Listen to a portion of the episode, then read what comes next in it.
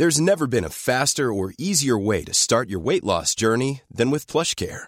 PlushCare accepts most insurance plans and gives you online access to board-certified physicians who can prescribe FDA-approved weight loss medications like Wigovi and Zepbound for those who qualify. Take charge of your health and speak with a board-certified physician about a weight loss plan that's right for you. Get started today at plushcare.com slash weight loss. That's plushcare.com slash weight loss. plushcare.com slash weight loss.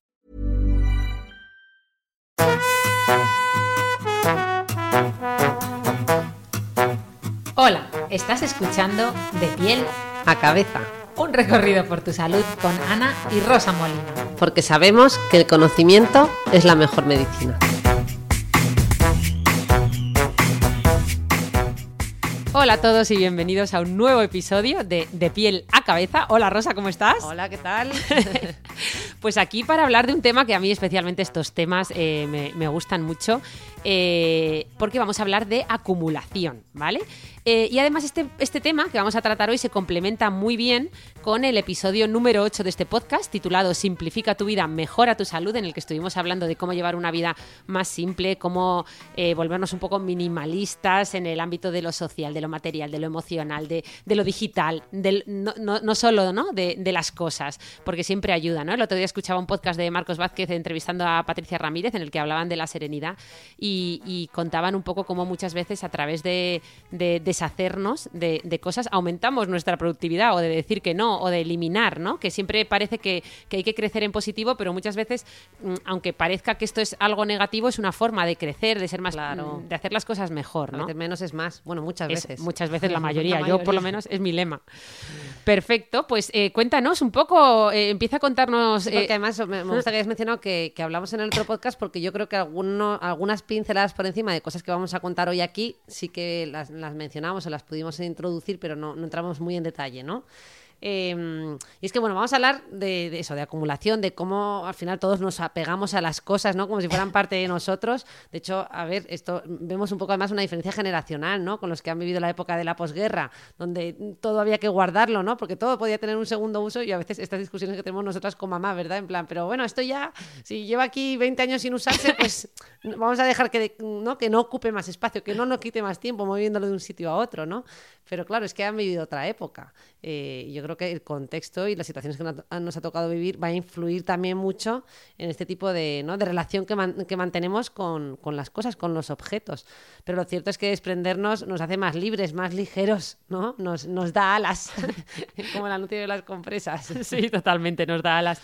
No, eh, no hay, hay, la gente lo dice, ¿no? Cuando compras una casa eh, y empiezas a llenarla de cosas, eh, nos sentimos más atados. ¿No? Totalmente. Empezamos ahí a acumular, acumular, acumular y en el fondo es como si estuviéramos, eh, nos sentimos mucho más pesados, ¿no? Eh, cuando, cuando eres joven, cuando de aquí para allá, bueno, por lo menos nosotras que estuvimos de alquiler, en verdad, en Madrid, de un piso a otro y no sé cuántas Sin veces parar. nos hemos mudado aquí.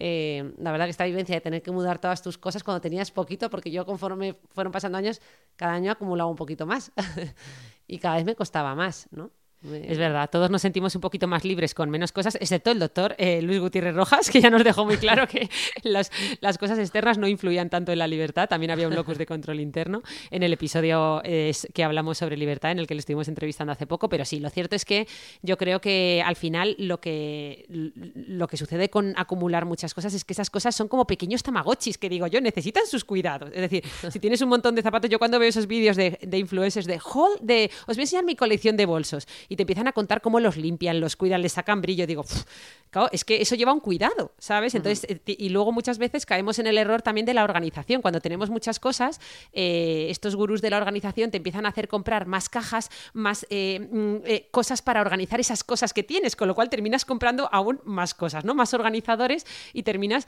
eh, con, con, dedicando muchísimo tiempo, ¿no? Entonces yo creo que es, es clave encontrar el equilibrio, que obviamente es muy personal. Yo, obviamente, en este piso tan pequeñito en el que vivo, pues soy absolutamente minimalista y no necesito nada, pero no es lo mismo, pues a lo mejor tú que tienes hijos, ¿no? O familias más grandes. Pero sí, yo creo que vamos un poco hacia es, en esta economía colaborativa, en la que ya hay eh, aplicaciones en las que puedes alquilar de todo eh, en, el, en, nada, pues en, eh, que, eh, vamos hacia cada vez tener menos cosas, ¿no? No necesitas tener un taladro, una karcher para limpiar cosas, no, a lo mejor no necesitas todas esas cosas, pero sí que es verdad que al final todos tendemos a ser un poco acumuladores, parece que viene un poco como con el ser humano de serie, ¿no? ¿Qué nos pasa con esto, Rosa? la verdad que un poquito así, recuerda todos esos apuntes del MIR, inservibles ya desactualizados que se han tirado un montón de años ahí, ¿verdad? Guardando polvo, pero claro, es una especie de recuerdo de, tu juventud, es como un vínculo, eh, un lazo con algo que no, que no nos gusta romper, ¿no? Eh, sí al final no nos gustan las separaciones y al final a los objetos pues les atribuimos un valor y nos apegamos a ellos y hay un poco de vínculo, hay una historia detrás de eso, ¿no? Hay una historia detrás de esos apuntes del MIR. Claro, hay mucho esfuerzo. Más que una historia hay mucha hay hay muchísimo esfuerzo ahí, es verdad, pobres padres, ¿eh? Porque cuántas casas de padres están invadidas por carpetas y carpetas llenas de apuntes de la carrera, no del MIR, sino de la carrera de todos los que seguro nos estén escuchando de esa época de la universidad. Pero pero sí, sí que es verdad que ese apego, ese ese apego que cogemos a las cosas que Maricondo lo cuenta muy bien en su libro, ¿no? Porque ella te anima a despedirte de los objetos, a decirles adiós, a darles las gracias como si fueran pequeños, eh, como si tuvieran emociones y decirles, has, cumplido este objetivo hasta ahora en mi vida, pero ahora te dejo ir y te, dejo, y te digo adiós. Yo creo que es un poco extremista despedirte de la ropa, de los calcetines y de todo como hace ella, pero bueno, oye, nunca se sabe. Eh, pero entrando un poco en, en, estos problemas, porque claro, vosotros en consulta veis también temas ya más patológicos, ¿no? Supongo que veis trastornos por acumulación, síndrome de Diógenes. Eh, ¿Cómo podemos diferenciar todo esto de, por ejemplo, alguien que sea coleccionista? ¿Cuándo, realmente empieza a, haber ahí un problema? ¿no? Cuando mm. entras en casa de alguien que mucha gente cae en el error de, ¡buf! Este tiene síndrome de Diógenes, hablando mal y pronto, como hacemos, por ejemplo, con muchos términos de salud mental, que ya hemos comentado en este podcast, como eh, decirle a alguien estás depre o eres anoréxico, un poco, eh, ¿no? A bote pronto, sin, sin meditar lo que estamos diciendo, pues, ¿cuándo, realmente estamos utilizando bien este término y cuándo no? Sí, la verdad es que decimos mucho esto de Diógenes, que es un término que se ha popularizado mucho, ¿no? Y, de, alguna, de una manera un poco errónea, y lo extendemos a cualquier tipo de acumulación. Pero, pero lo cierto es que tenemos que distinguir. Yo creo que, podemos hacer eso en este podcast, hablar de lo que es el trastorno por acumulación, que como decía ya lo tenemos eh, categorizado como, ¿no? como, un tipo de trastorno, y diferenciarlo del síndrome de Diógenes que por cierto, ese no está en las clasificaciones, porque lo vemos en puede aparecer en distintos cuadros, ¿no? Pues puede aparecer una persona con demencia, una persona con esquizofrenia, ¿no? Bueno, ahora, ahora explicamos, entramos un poquito más en materia, pero si quieres podemos empezar por el trastorno de acumulación. Perfecto. Que, esto sí que es un trastorno categorizado dentro de vuestra Eso es, el, trastorno obsesivo compulsivo antes pertenecía a una categoría dentro de lo que era el manual anterior, el DSM-4, que es el que manejábamos hasta el 2013, que salió y se publicó el DSM-5, una versión actualizada, donde eh, se decide poner dentro de un mismo grupo al trastorno obsesivo compulsivo junto con otros trastornos del mismo espectro. ¿Vale? que comparte una serie de características pues, relacionadas con estos patrones repetitivos y tal. entre ellos pues, se incluye el trastorno por acumulación. ¿vale? O sea, que estarían bajo el mismo epígrafe.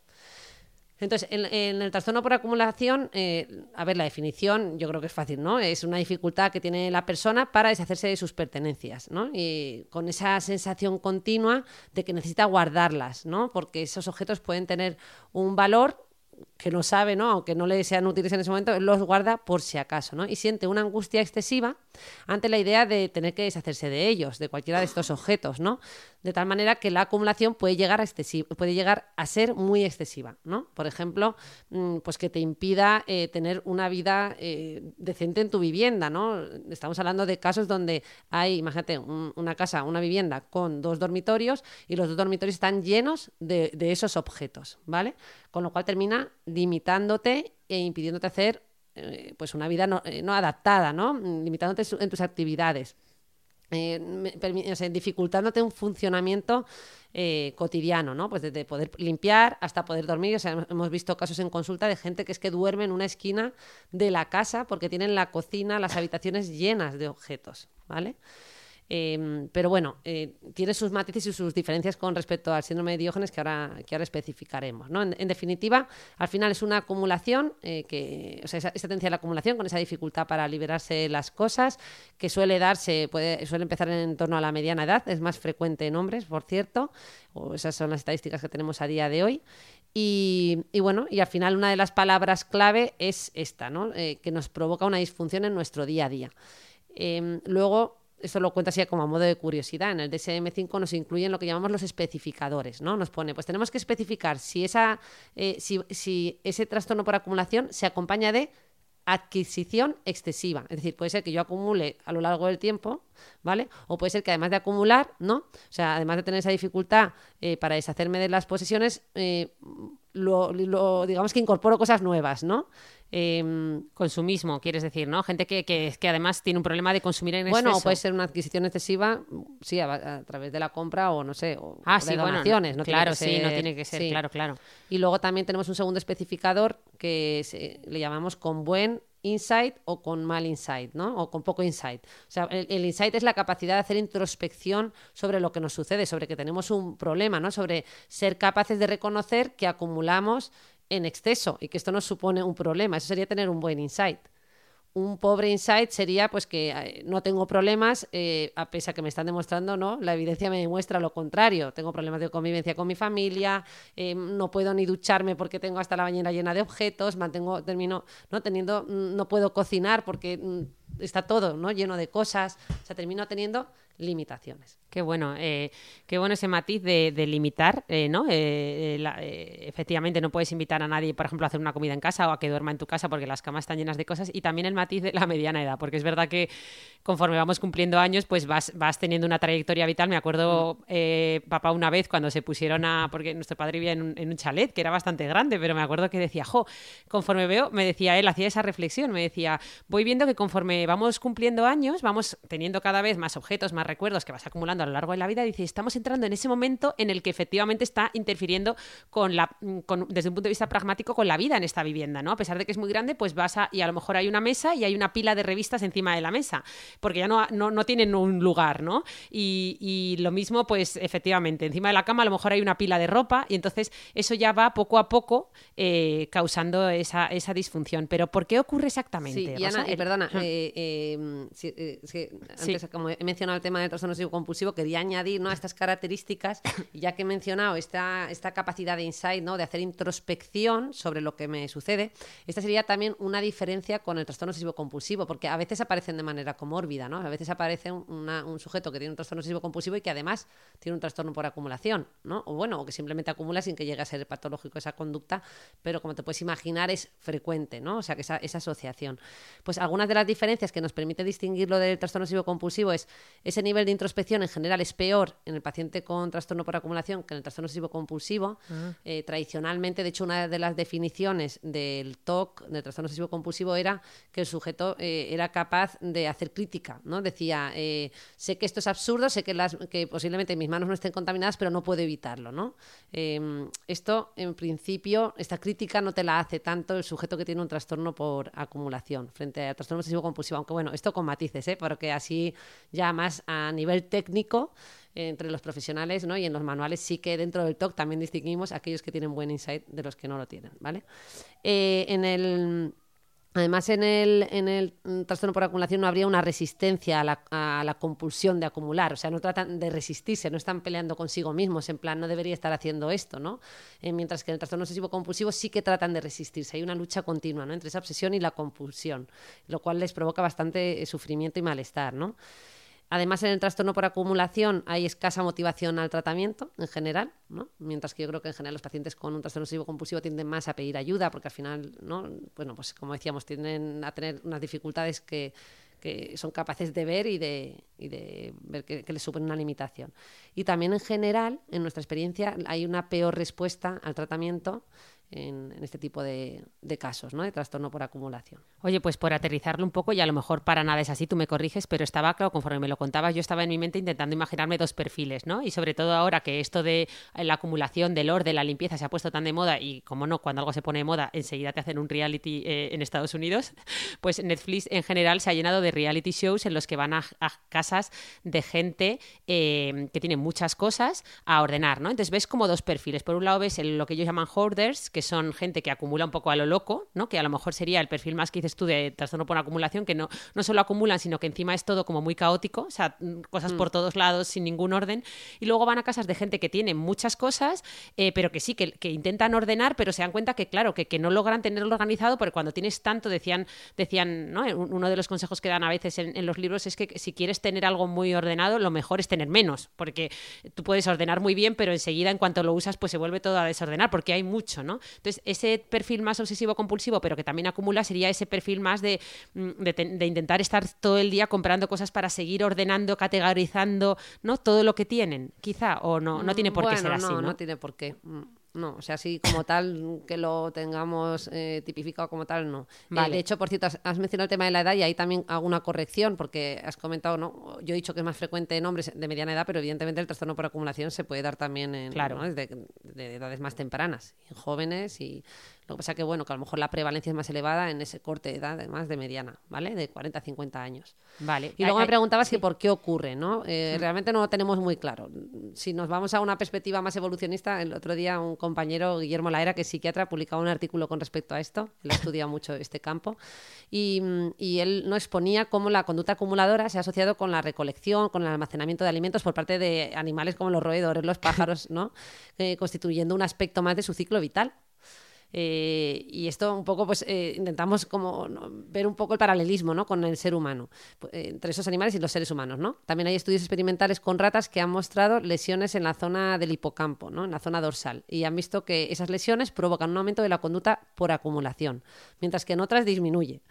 Total, que esto en animales, en el ser humano, pues no está muy claro, ¿no? Eh, si bien se ha visto que pues, en aquellos sujetos con rasgo más obsesivo se produce también una liberación de programas, ¿no? diríamos unos programas primitivos de conducta, ¿no? Relacionados con el aseo, la territorialidad, ¿no? Que normalmente están controlados con esas regiones profundas de nuestro cerebro, esos ganglios eh, basales, eh, pues bueno, pues podríamos tirar de ahí, ¿no? De la cuerda, ese componente más neurobiológico, pero al final lo cultural, lo neurobiológico es- están como muy entrelazados.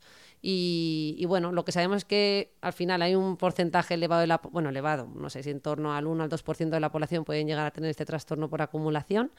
Repito, ¿eh? yo creo que, que yo veo muy pocos en la consulta, muy, muy, muy pocos. Yo creo que en la mayor, bueno, aparte de que tampoco piden mucha ayuda, pero que en la mayor parte de los casos lo digo porque está en este lenguaje cotidiano, no soy un acumulador, no soy un diógenes, pero bueno, la mayor parte de la gente sabe, no- tiene, tiene muchas cosas, sin que eso sea patológico, ¿no? Eh, pero lo cierto es que en estos sujetos sí que hay una alta carga de discapacidad, de sufrimiento ¿no? y, de, y de asociación con cuadros pues como cuadros ansioso-depresivos, que es muy frecuente que, que aparezcan. Y bueno, y en otros, por supuesto, eh, pues ese trastorno obsesivo-compulsivo que puede aparecer, creo que las prevalencias rondan entre un 20 y 40% de, de los pacientes, ¿no? Claro, porque al final tantas cosas a tu alrededor genera ruido, ruido visual, ruido de, de- de todos los sentidos, y eso tiene que, que tener un componente que, que genere estrés, ¿no? Mm. Y supongo- pero me ha gustado mucho esta reflexión que hacías de, bueno, puede tener un componente más orgánico, pero también, desde luego, hay una parte muy, muy cultural, porque todos vemos como hay eh, culturas, como por ejemplo la americana, donde esto se da más que, que en otras, ¿no? O sea, claramente hay un componente cultural importante también relacionado con, con ese, con esa parte más, más consumista, ¿no? Pero bueno, sí que es cierto que aunque dices que veis pocos casos en consulta, sí que muchas veces es la familia la, que detecta, ¿no? Que, a- que alguien eh, cercano, o los amigos, es, es acumulador, ¿no? A veces cuesta más consultar porque que lo detectes tú, ¿no? Entonces, ¿qué pistas podemos tener de que esa persona que nosotros sospechamos, a lo mejor como familiares o como amigos, que, que tiene un problema por acumulación, realmente es una persona acumuladora? Vale, pues eh, a ver, algunos, ¿no? Pues eh, podemos observar esa tendencia, ¿no? A guardar objetos eh, y, esa, y esa dificultad o esa angustia que aparece ante la posibilidad de tener que deshacerse de ellos, ¿no? Yo creo que cuando convivimos esto mm, queda en evidencia y es bastante claro, ¿no? Además, eh, estas personas eh, adquieren nuevos objetos, pues que adquieran nuevas cosas sin ser necesarios y sin tener un valor real o una utilidad real y además para los que no hay espacio. ¿Vale? Las estancias de la casa pueden tender a estar muy llenas, ¿no? Muy O sea, que inhabitables. podemos empezar, claro, efectivamente, muy inhabitables y ya esto ya es una señal de alarma que empieza a ser más clara, ¿no? Y, y qué más, pues bueno, así ya pistas, pero esto sería ya muy inespecífico, es que tiende a darse un patrón, ¿no? Que sería la pregunta que hace mucha gente, ¿pero qué rasgos de personalidad, ¿no? Tienen estas personas. No, no podemos decir un patrón concreto, pero a lo mejor sí que se tiende a repetir un poco, pues esos rasgos más perfeccionistas, esa dificultad eh, para tomar decisiones, eh, dificultad para planificarse, organizarse, ¿no? Hay, como también podríamos decir, hay una dificultad de función ejecutiva, ¿no? Y aquí hacía tiempo que no mencionábamos al córtex prefrontal, bueno, a la corteza frontal en general, ¿no?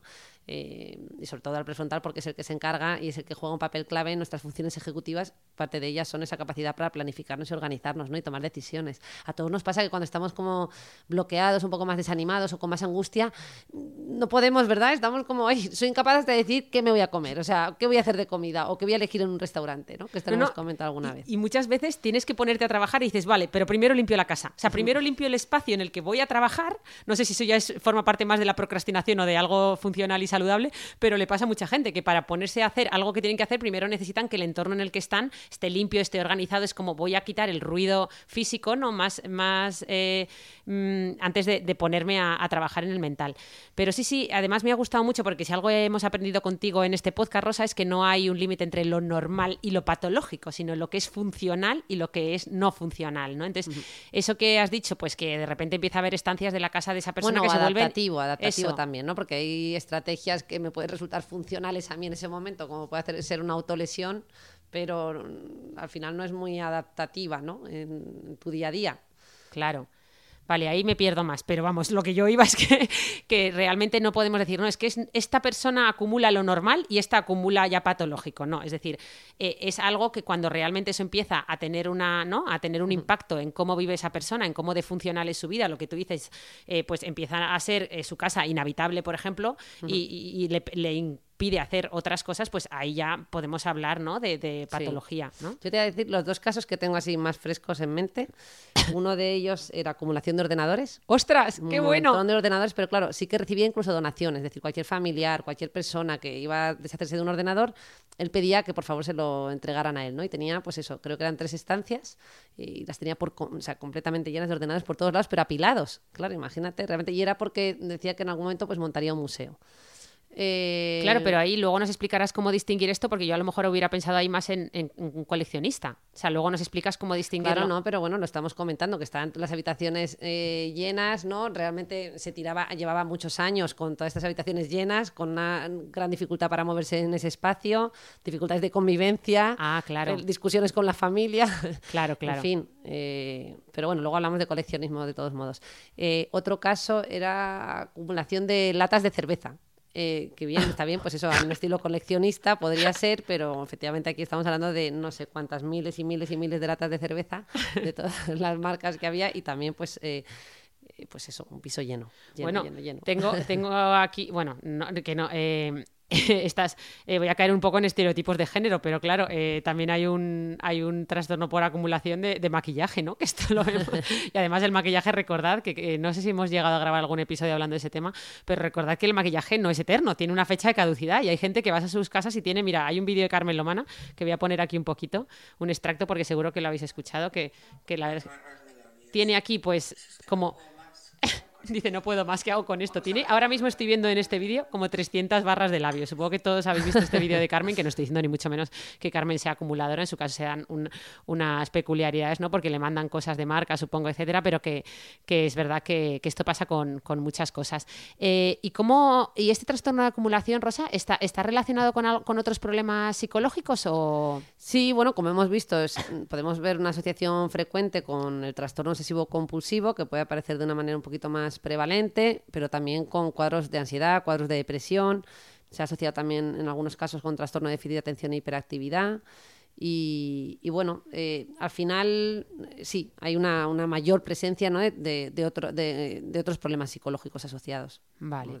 Y para, y, para aquellos familiares que estén preocupados y dicen, pues lo que contabas del caso de los ordenadores, ¿no? Pues supongo que es su mujer, ¿no? bueno, he asumido que era un hombre, fíjate, estereotipos de género a tope de power, pero imaginemos que, el familiar, la pareja, ¿no? De, esta persona eh, eh, eh, quiere, o sea, le quiere animar a que se trate, o sea, ¿cómo lo hacéis? ¿Cómo, cómo se trata mm. esto en consulta? Pues es difícil, ¿no? Porque efectivamente muchas veces no, no quieren pedir ayuda, pero fíjate que se ha incluido en las clasificaciones porque al final sabemos que esa, esa acumulación puede ser clínicamente ¿no? significativa y prevalente, es decir, puede tener consecuencias directas e indirectas en la salud mental de las personas y en la seguridad de, otros, ¿no? Porque, oye, pues al final esas condiciones, que, podemos ver casos extremos, te puede llegar ¿no? a, importantes limitaciones y su inclusión en, las guías tiene que ver con aumentar la posibilidad de ofrecer ayuda eh, a estas personas y que reciban un tratamiento. ¿no? Eh, fíjate que los tratamientos más utilizados fundamentalmente es la terapia cognitivo-conductual, enfocada al tratamiento de los síntomas, de las creencias que hay detrás de estos síntomas ah, ¿no? bueno. y a las conductas que mantienen este trastorno. Y también en algunos casos pues, nos tenemos que apoyar en farmacología, pues generalmente con inhibidores de recaptación de serotonina, que es un grupo ¿no? de, fármacos que pertenecen al grupo de los antidepresivos, que actúan sobre este neurotransmisor principalmente, también sobre otros. Y, y que bueno, pues a veces la, tenemos que combinar ambas estrategias, ¿no? Pero como he mencionado antes, fíjate que a diferencia de, o sea, que si comparáramos el trastorno obsesivo compulsivo con el trastorno por acumulación, la respuesta es peor en este último, ¿no? Yo creo que en parte mediada por esa dificultad para hacer introspección. Al final, claro, juega un papel muy importante que tú seas capaz de reconocer esta dificultad. Pues es algo eh, similar ocurre con, con, aquellos sujetos que tienen problemas con el alcohol o con las drogas. El primer paso es hacer una entrevista motivacional y ver qué motivación al cambio hay. Porque si no hay motivación al cambio, eh, pues es mucho más, o sea, es casi imposible trabajar, ¿no? Pues yo creo que uno de los factores mediadores de esa dificultad que tenemos tiene que ver un poco con, con esto, ¿no? La Ryan Reynolds here from Mint Mobile. With the price of just about everything going up during inflation, we thought we'd bring our prices down. So to help us, we brought in a reverse auctioneer, which is apparently a thing. Mint Mobile unlimited premium wireless. Ready to get 30, 30, bit to get 30, bit to get 20, 20, 20, bit to get 20, 20, bit to get 15, 15, 15, 15 just 15 bucks a month. So, Give it a try at mintmobile.com/switch. slash $45 up front for 3 months plus taxes and fees. Promo rate for new customers for limited time. Unlimited more than 40 gigabytes per month slows. Full terms at mintmobile.com. Hiring for your small business? If you're not looking for professionals on LinkedIn, you're looking in the wrong place. That's like looking for your car keys in a fish tank.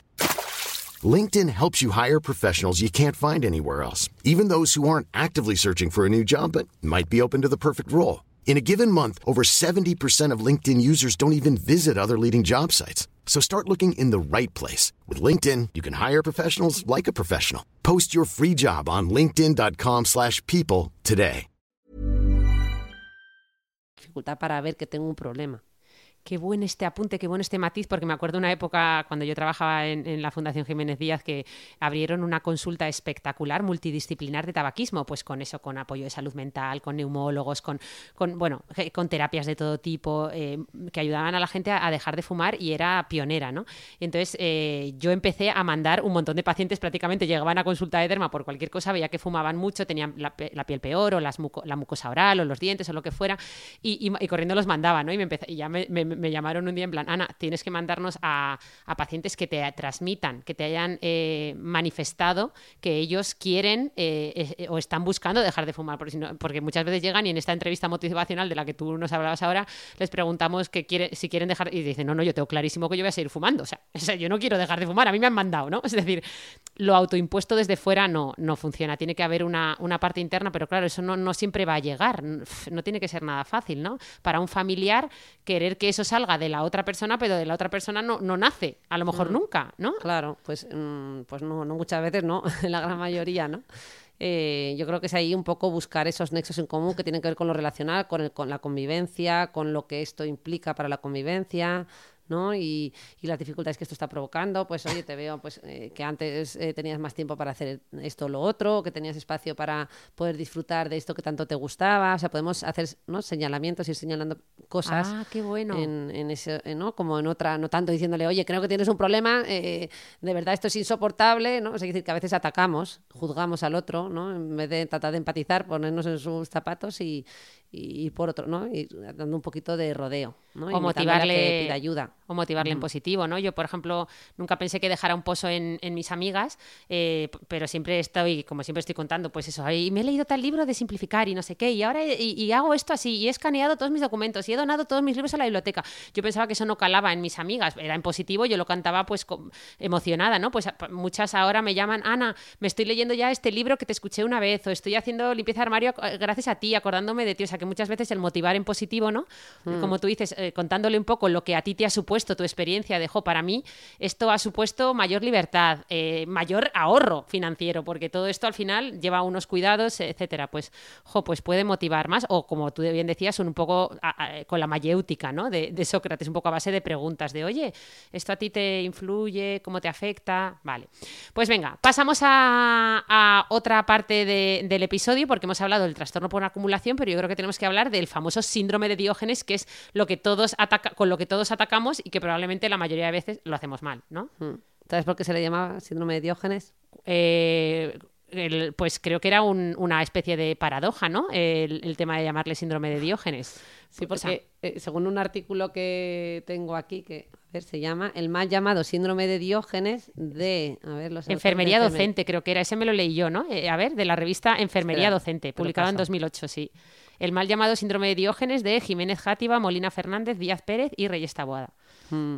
Porque dice que en realidad el filósofo griego Diógenes ¿no? Eh, promovió la independencia de las necesidades materiales y los ideales de la privación. ¿no? O sea, cuando lo que hay en estos pacientes es realmente un descuido ¿no? Eh, total eh, y no tanto una postura filosófica o una idea en torno a esto. ¿no? Em, o sea, que al final Diógenes lo que, lo que defendía era un poco vivir con poco, ¿no?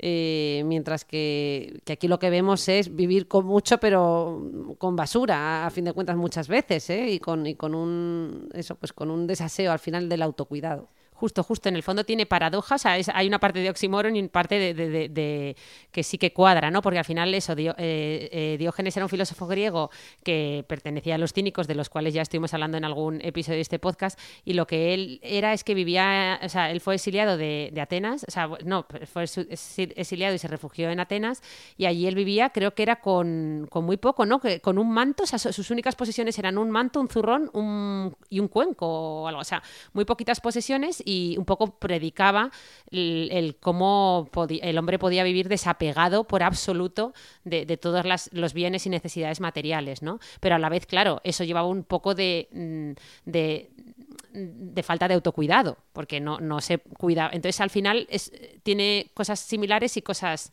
en contra, ¿no? Pero bueno, en, en principio es justo lo contrario. Diógenes tenía muy pocas cosas y estos pacientes acumulan muchísimo, ¿no? Con Claro, lo el cual, problema es que a diferencia de lo anterior, aquí hay un acúmulo pues, de, de objetos aleatorios, muchas veces recogidos de la calle, de, incluido basura, desperdicios, ¿no? O sea, podemos encontrar en la vivienda un abandono total, ¿no? Eh, y con objetos pues que no hay un- para los que no hay una clara utilidad o una, ¿no? una intención de, de usarlos para algo. Eh, y esto además se suele acompañar de un progresivo aislamiento eh, y, y en el que el paciente además no suele tener tampoco aquí ¿no? una, buena, una, una buena capacidad de crítica. ¿no? El, el sujeto pues no argumenta ningún porqué de su acumulación, ¿no? lo minimiza, incluso le parece normal. Eh, Claro, aquí hay mucha más desconexión con la realidad, ¿no? O sea, se, se nota que ya están, lo que, ¿no? Por lo que cuentas, A ver, lo que pasa que eh, más que desconexión con la realidad es que se asocia con bastante frecuencia. mm, Yo los casos que, muchos de los casos que he visto, eh, los he visto asociados a demencia. Claro, también es verdad que yo me dedico a la psicogeriatría, tengo un sesgo ahí introducido en el sentido de que eh, veo a, a muchas personas con demencia y es más probable que yo vea este tipo de, eh, de cuadros. Aún así veo poquísimos, ¿eh? Eh, pero bueno, se ha asociado más con este tipo de cuadros, a veces con algunos tipos de esquizofrenia, eh, con algunos trastornos de personalidad o con cuadros depresivos. Em, los vemos más en gente ya mayor, es decir, que parece que un factor de riesgo podría ser la edad, ¿no? Eh, gente mayor que vive sola, aunque también bueno, vive sola, pero muchas veces pues, es precisamente la familia la que da la voz del arma o los vecinos, ¿no? Y, y al final esta situación pues genera un problema grave de convivencia y de salud pública, también en el vecindario, ¿no? Que en muchos casos, pues como decía, pues vienen viene un vecino o bien lo comunican a la fiscalía porque sea una situación ¿no? que ingobernable en, en- en- en el edificio en el que viven, ¿no? Eh, aparte de las complicaciones médicas que pueden suponer para esa persona, porque al final Claro. si vives en esas condiciones de, de- Insalubres. claro, pues tienes más riesgos de tener una situación de desnutrición, de deshidratación, ¿no? Porque ahí al final hay un abandono, gen- Claro. ¿sabes? Hay un abandono general, generalizado, ¿no? Buah, que sí, sí. Vale, o sea que esto sería un paso un poquito más grave, ¿no? Sería un caso, o sea, sería un trastorno más grave que, que el síndrome de acumulación que comentábamos antes, ¿no? Aquí ya Hmm. bueno, hay yo creo que tampoco tenemos por qué distinguir entre más o menos grave, porque al Vale. final cualquier cuadro, hay, hay- ¿no? hay cualquier cuadro del que hablemos, sí, desde habla- de- podemos hablar de un cuadro de esquizofrenia, de esquizofrenias más funcionales y, y otras que, ¿no? que evolucionan Claro. peor, y lo mismo con la depresión, desde cuadros más graves a depresiones muy graves, con síntomas psicóticos, ¿no? Eh, pues aquí un poco lo mismo, es que Sí, no me atrevería a decir esto es más o menos grave al final. El impacto que tiene en el sujeto es que hay sufrimiento, hay una disfuncionalidad y va a depender de muchas variables. No, no podemos.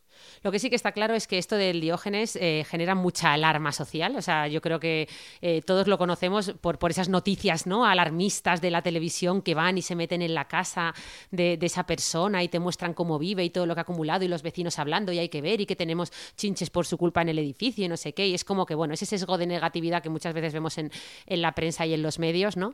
Eh, pero realmente, hablando de alarma social, ¿cuándo, ¿qué señales de alarma hay de que una persona puede estar ¿no? eh, mm. padeciendo un síndrome de Diógenes? Bueno, yo creo que esto lo podemos observar por, podemos, a ver, imaginar, ¿no? También depende de la relación que tengamos, pero muchas veces si es un vecino, pues eh, muchas veces aparecen con una apariencia ya descuidada, ¿no? Con falta de higiene, puede haber una pérdida de peso, un deterioro físico porque no se cuidan. Son personas que tienden al aislamiento social, ¿no? Es otra otra señal, van perdiendo el contacto con, con lo que les rodea, ¿no? Con el resto de, de familiares incluso eh, o de personas cercanas. Eh, suelen tener problemas de convivencia con los vecinos, ¿no? Porque termina siendo, pues, un, ¿no? Pues a veces eh, pues, puede surgir olor de la ¿no? Puede salir olor de la vivienda o puede aparecer basura acumulada en los alrededores. Y, y, bueno, pues eso, yo creo que esas son un poco las pistas, ¿no? Que suelen estar cada vez más aislados y al final llega un punto que mantienen un contacto casi estricto con las personas necesarias, generalmente porque además ya también, ¿no? Bueno, sí, es un círculo vicioso, ¿no? Mm. ¿Y algún factor de riesgo más allá de la edad que nos comentabas? Mm. Pues repetiríamos el de la enfermedad, de tener alguna enfermedad mental, ¿no? Eh, podría aumentar el riesgo, sobre todo, por ejemplo, la demencia la edad, que al final también es un factor de riesgo para la demencia, con lo cual no serían dos elementos que van un poco de la mano. Eh, y qué más y luego algunos rasgos de personalidad. Parece que bueno o algunos rasgos en general no como puede ser esa tendencia al aislamiento o dificultades de adaptación social el, esa, ¿no? Una, digamos rasgos más evitativos no de no tener tanto interés en las relaciones humanas eh, un carácter no pues pueden tener a veces un carácter más huraño en fin Qué bueno. que podríamos decir esto, ¿no? Que no necesariamente se tiene que cumplir, pero que, que por cierto, un paréntesis súper, súper pequeñito de el otro día, claro, siempre hablamos de introvertidos, extrovertidos, ¿no? Perfiles, lo has dicho antes, más introvertidos o más extrovertidos. Y, y yo siempre decía, bueno, eh, ¿cómo puede una persona ser introvertida, pero luego eh, si se relaciona muy bien, ¿no? Y es que no tiene nada que ver. Una cosa son tus habilidades sociales, cómo te relacionas cuando estás con gente, y luego otra cosa es que tengas un carácter, ¿no? Más, más introvertido, más extrovertido, que te apetezca más o menos estar con gente. O sea, tú puedes relacionarte muy bien y ser el alma de la fiesta, pero no necesitar muchas relaciones sociales eh, al mes, por ejemplo, ¿no? Y necesitar más tiempo contigo mismo.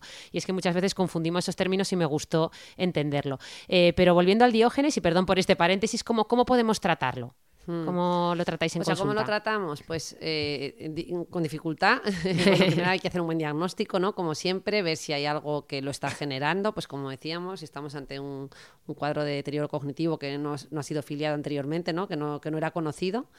Eh, y bueno, una vez que lo tenemos identificado, pues, pues es una tarea difícil, porque claro, no, eh, pues no, no, suelen querer ser ayudados. Eh, muchas veces hay que ponerse en contacto con la familia, que la familia se implique en el tratamiento, hacer una labor psicoeducativa con esa familia, ¿no? explicarles el por qué se ha producido esto, facilitarles pautas de actuación, de cómo actuar con el paciente, ¿no? Pues como decíamos, este, este tipo de cosas, ¿no? No ir directamente a la crítica y, al ataque y, a, y fomentar un diálogo muy muy agresivo y violento y hostil, ¿no? que muchas veces se da en las familias de una manera casi inevitable, sino cuidar un poco esto, porque por esa vía no, no, ¿no? cuando nos sentimos atacados, pues no, no reaccionamos.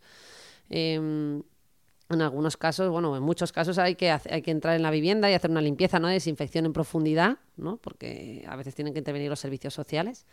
Eh, sobre todo no pues estos casos que hemos comentado pues a veces nos, hemos encontrado en situaciones pues una persona sin familia aislada una situación ya muy muy grave y, bueno y pues queda el aviso el, el, el, vecino y tenemos que intervenir nosotros no bueno nosotros con los equipos de salud mental que repito pues ahí estamos implicados pues psiquiatras psicólogos terapeutas ocupacionales trabajadores sociales que son un poco estos trabajadores sociales los que hacen una función más importante aquí no eh, así a nivel psicológico, pues habría que hacer algún tipo de intervención, ¿no? Eh, de, para trabajar esos pensamientos y emociones que, que van, ¿no? que aparecen en este tipo de cuadros.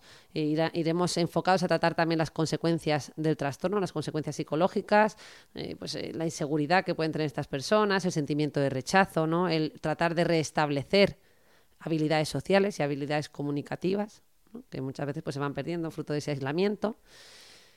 Y bueno, yo creo que más o menos eso, ¿no? Así hay que individualizar cada caso, porque aquí son casos más dispares y como decía, pues mm, no tiene nada que ver una cosa un poco más leve donde hay un buen apoyo familiar que una situación como la otra que he comentado, ¿no? Alguien que, Que está necesita ya completamente de- solo claro. y estamos Es en una ya de, mayor, muy de- claro. de mucho deterioro.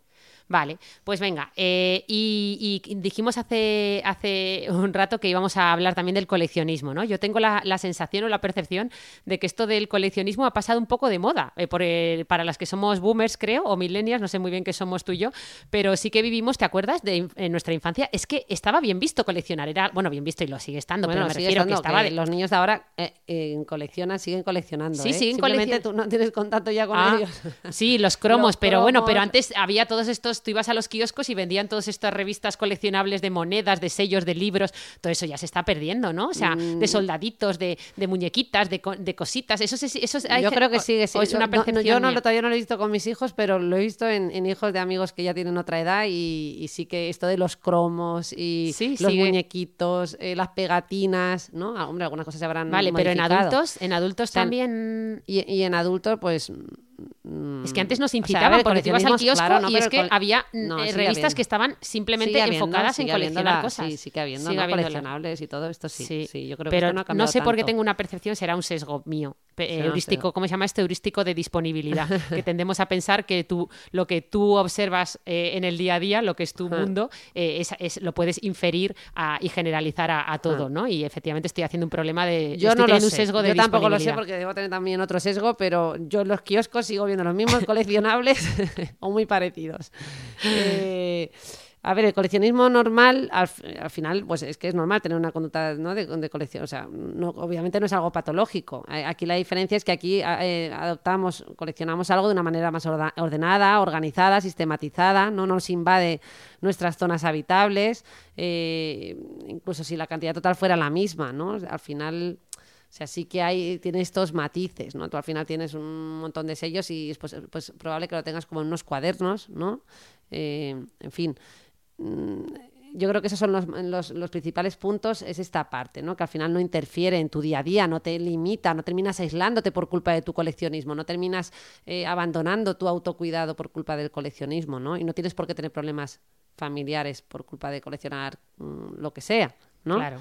Eh, además, generalmente estos objetos eh, que coleccionamos pues suelen ser, ap- ser apreciados por otros coleccionistas, ¿no? Eh, puede alcanzar, alcanzar incluso un valor científico, económico o artístico.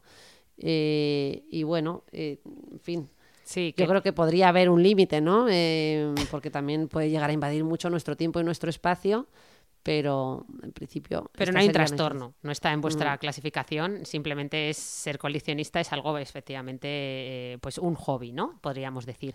Vale, pues ya que hemos entendido un poquito la diferencia eh, entre estos tres conceptos, que yo me ha, me ha ayudado mucho, vamos a hacer un enfoque final un poco más pragmático, ¿no? Como solemos terminar estos podcasts, de cómo, qué estrategias podemos tener para ayudar, eh, que nos ayuden a desprendernos de las cosas más fácilmente para, oye, tener más espacio no solo físico, sino mm, también mental, porque ya hemos hablado de, de que esto no solo produce ruido eh, visual, Visual. Sino, sino también ruido mental, queramos o no, ¿verdad? Claro, claro. Oye, Ana, pero es que es verdad, yo, ya has hablado de, de tu contagio a otras personas. Yo al libro de Maricondo me lo leí por ti. ¿Sí? ¡Ay, qué No sé si, pata- si pasarte la batuta y que cuentes tú los puntos, porque de hecho yo hice un post recientemente sobre esto y las ideas que me venían a la cabeza, pues eh, yo creo que venían de ese, de ese manual, ¿no? Porque además lo escribí un poco así sobre la marcha. Pues a ver, es un, es un camino muy largo. Yo empecé cuando nadie, lo he contado alguna vez, cuando nadie en España, creo que fue 2010 o 2012, cuando no existía ni siquiera literatura, que yo tenía que irme todo al inglés, eh, a, a darle importancia a esto, mm, que llegué un poco a este tema del minimalismo y de la simplificación, un poco por, por una época de mucho estrés. ¿Te acuerdas cuando vivía en una casa muy grande con mi pareja? Teníamos muchísimas cosas, no parábamos de comprar, yo me metía cada vez en más en volados profesionales, entonces yo creo que va todo un poco unido, ¿no? Esa necesidad de no puedo más, ¿qué hago? Y entonces de repente me puse a buscar en internet y no sé cómo llegó a mis manos un libro que se llama Simplifica tu vida, mejor Simplifica tu vida, que del L. Ain St. James, que ahora lo leo y digo, pues este libro no, no, no lo recomendaría, pero en su día a mí me, me cambió la vida, fíjate. Eh, Y, y, Bueno, es y que eso- los libros tienen este punto, ¿no? Sí. ¿Verdad? A veces cuando te recomiendan un libro a alguien le ha fascinado, pero porque le ha pillado en un momento vital Claro. que necesitaba ese libro. Yo se a lo- veces cuando me dicen, ¿cuál es tu libro favorito? Digo, mm, o que me dicen, recomiéndame un libro, digo, "Mm, cuéntame algo más. Dime en qué momento estás, qué es lo que necesitas, dame datos, porque te recomiendo algo que tú dices, horror. Totalmente. De hecho, yo creo que he avanzado mentalmente en regulación emocional y en muchas cosas de autoconocimiento gracias a que ahora entiendo algo de los libros que tú me recomiendas. Es decir, yo cuando tú me recomendabas libros era como los empezaba y decía, no puedo con esto, o sea, imposible, o sea, ¿esto qué es? Pues esto es densísimo. Y ahora, al revés, me, puedo leer a Kahneman y todas las cosas que tú me recomiendas y, y leerlas bien, ¿no? Pues lo mismo, yo volví a leer este libro porque se lo había recomendado a tanta gente que dije, voy a leerlo y cuando lo volví a leer dije, por favor, qué libro más simplón, más, no, no, no me gustó, ¿no? Pero, pero bueno, sí que es verdad que es el inicio de un camino que yo creo que hoy en día está mucho más asentado, ya hay muchísima gente que habla de estos temas, yo creo que el minimalismo lo tenemos hasta, la gente ya estamos hasta de vuelta, ¿no? Ya satura, ¿no? Eh, pero es un camino que empiezas y es, es largo, ¿no? Tienes que empezar por un ámbito, yo en mi caso empecé por lo material, que es lo más fácil, podemos empezar con nuestro armario o con nuestro baño, ¿no? Pues haciendo limpieza de cosméticos, que eso, siendo dermatóloga, os lo recomiendo 100%, porque ya sabéis que tienen su fecha de caducidad. Recordad, por un lado está la fecha de caducidad de los cosméticos que están sin abrir, que es, eh, eh, que es el símbolo de un reloj de arena, y luego, una vez abiertos, eh, duran menos, ¿eh? que no es la misma. Es decir, el, el simbolito de un tarro abierto, a lo mejor sin abrir dura dos años, pero una vez que lo abres hay que gastarlo en ocho Sí, meses. sí, porque ahí también crece una flora y fauna. el, el festival de la microbiota. Claro, Hay gente claro. que tiene maquillaje desde de- que era de su madre. O sea, fíjate, hace más de 30 años, digo, Dios mío, lo que habrá ahí. Pero bueno, eh, el caso es que eh, tenemos que, empezar por, yo creo que empezar por lo material es lo más fácil, empezar, por ejemplo, por nuestros armarios, ir desprendiéndonos de cosas mm, que no hayamos usado en los últimos, eh, yo empecé diciendo dos años, pero ahora ya, por ejemplo, me aplico hasta la norma de los seis meses, o incluso lo que hacen de Minimalist, que no sé si habéis visto su charla eh, que es muy buena, ellos cogieron y dijeron, venga, vamos a hacer como que nos mudamos, y metieron todas sus cosas en cajas, y las llevaron a un trastero. Y aquello que echaban de menos, porque lo tenían bien categorizado, lo iban sacando, pero todo lo que no echaron de menos y se olvidaron de que lo tenían, pues luego se desprendieron de ello, ¿no? Porque es que realmente cuando tú has estado seis meses viviendo sin esas cosas y te das cuenta que no las no te olvidas hasta de que las tenías, es que mucha falta no te hacen, ¿no? Sí, aparte, y yo creo que, que puede ayudarte el pensar que, bueno, que desprenderte no quiere decir mm, tirarlo al cubo de la basura, ¿no? Que les puedes dar una segunda vida. Hombre. Y eso muchas veces ayuda. Eso es lo que hace mi hermana, la doctora Ana Molina, cuando se quiere desprender de cosas, que todo pasa por mi casa. O sea, todo No. pasa, mi marido ya está, en plan, que no lleguen más cosas a esta casa, pero yo con mis hijos les doy, a todos les doy una segunda vida, No, mira, y es- tercera y cuarta. Eso, eso. A ver, hay que darle una segunda. O sea, puedes donarlo, puedes venderlo, que oye, eh, tenemos muchas plataformas, Vinted, Wallapop, y oye, te puedes sacar un buen dinerito con cosas de bastante valor. Y, y efectivamente, luego también hay muchas cosas que, que, por favor, ya tíralas. o sea, ya, ya no queda otra que, que tirarla. Pero bueno, no hacer todo de golpe, ¿no? Esto yo creo que es importante, ir poco a poco, por, eh, ordenarlo por parcelas, eh, darte todo el tiempo del mundo. Yo siempre tengo a la entrada un par de cajas, esto lo hace mucha gente, con cosas que dices, venga, pues esta semana si veo a algún amigo le voy a regalar esto, o libros o cosas, ¿no? Eh, repetir, ir repitiendo periódicamente y, sobre todo ser consciente, empezar a ser muy consciente del consumo, ¿no? Porque muchas veces tenemos tanto que no sabemos lo que tenemos. Entonces, me- alguna amiga me ha comentado, dice, jo, es que me he comprado unas botas y resulta que tenía unas iguales en casa y sin estrenar. O sea, eso es un problemón. Entonces. Eh, yo creo Este lo de la regla de entra uno, de sale uno. Ah, No, no, no. Lo de ordenarlo de una manera que sea muy visual, ¿no? A mí eso me ayuda un montón. Mm. Claro. El- antes tenía todo apilado, o sea, las, apilado me refiero a los jerseys, en el- si tenía jerseys en el cajón o pantalones en el cajón, los tenía apilados de tal manera que solo veía el que estaba más arriba. Ahora los tengo todos en vertical, ¿no? Justo. Puestos Justo. doblados para ver todo el, el filito de cada pantalón. Claro. Bueno, dentro de lo que es mi caos, que mi No, me está viendo pero- diciendo, bueno, tampoco te, te vengas arriba.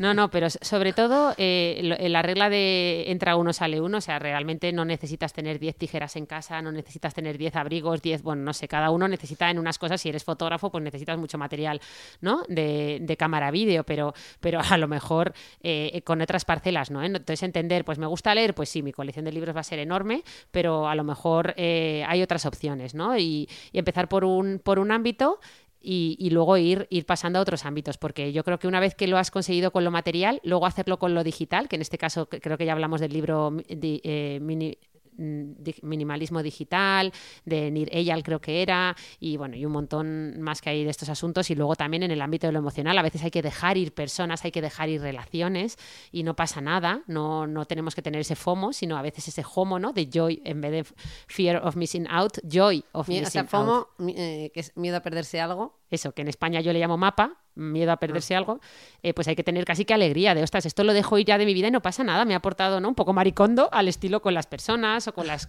No solo para los que no conocen el método maricondo, a mí me hacía mucha gracia, ¿no? Como había una fase en la que tú tenías que eh, hacer como una especie de ritual en el que abrazabas la prenda de la que te ibas a desprender, decías en voz, en voz alta eh, todo lo que te había aportado a lo largo de tu vida o el periodo que tal, y luego ya te desprendías de ella. Yo reconozco que no hice este ritual. No, no, en plan prisas y dije fuera, fuera, fuera.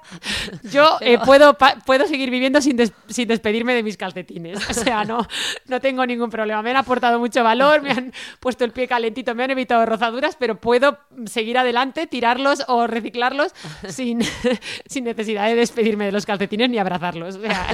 pero bueno, Maricondo hay que reconocerle. Tiene luego otro libro, eh, The Joy of Less, creo que era, o me lo estoy inventando, no me acuerdo, porque hace mucho ya que leí. Pero bueno, yo creo que ha sido esa parte mainstream, ¿no? Muchas veces con las cosas, con las nuevas tendencias y modas, eh, pasa mucho que a veces eh, pues están eh, en otros idiomas o son más complejas y necesitamos ese, ese punto de simplificarlo y hacerlo, ¿no? Para hacerlo mainstream, ¿no? Hacerlo para todo el público. es un poco la labor que hizo Maricondo, hacerlo simple, hacerlo, pues hacer llegar el mensaje con de forma que, a la gente le, le, llegaba, ¿no? Más que a lo mejor otra, otras tendencias de minimalismo. Pero bueno, yo creo que, que hemos. Ana, que y a mí también nos, tenemos que hacer también tú y yo un ritual para despedirnos en este podcast, ya. porque también nos cuesta. Pero vamos, que si queréis ser minimalistas, iros a vivir a un piso de 20 metros como yo, ya veréis cómo no os va a quedar más remedio, porque si no, eh, efectivamente no puedes vivir. O sea, no es no puede, tu vida no es funcional ni con cuatro jerseys. O sea, entonces ya está. Es la mejor solución. Veniros a vivir a Madrid con, los alquileres de Madrid. una hermana con niños pequeños cerca de tu casa que pueda darles eh, una segunda vida a todo. bueno, nada, que, que, yo creo que ya, ¿no? Eh, yo creo que, hemos, dicho, hemos empezado diciendo que menos es más. Vamos a, quedarnos con esa idea. Y, nada, ya hasta la próxima. Muchas gracias por estar ahí. Nos escuchamos el próximo viernes. Hasta luego. adiós. adiós.